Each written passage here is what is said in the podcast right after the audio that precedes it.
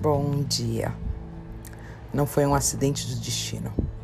Você tinha que passar por algumas provações. Tinha que lidar com algumas situações desconfortáveis e aprender.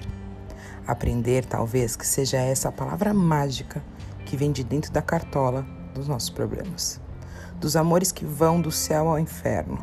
Das muitas histórias que pareciam ter tudo para dar certo e no final dão errado para as mentiras que destroem sonhos e planos, que frustram a cabeça pelo meio do caminho.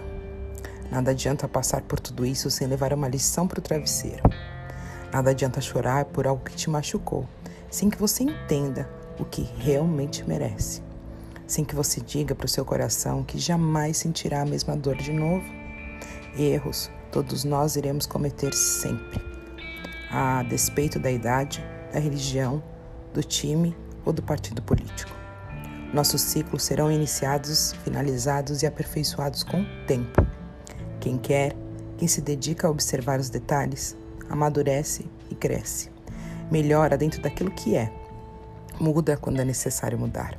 Vai valorizar mais o amor e a beleza que pode existir na labuta. Dores, lágrimas, tristezas e saudades estão aí e a gente vai sentir muito ainda. Mas tudo isso vai passar e nós queremos aqui, diante do tempo, firmes, fortes e prontos para continuar a caminhada com muito mais sabedoria e curiosidade.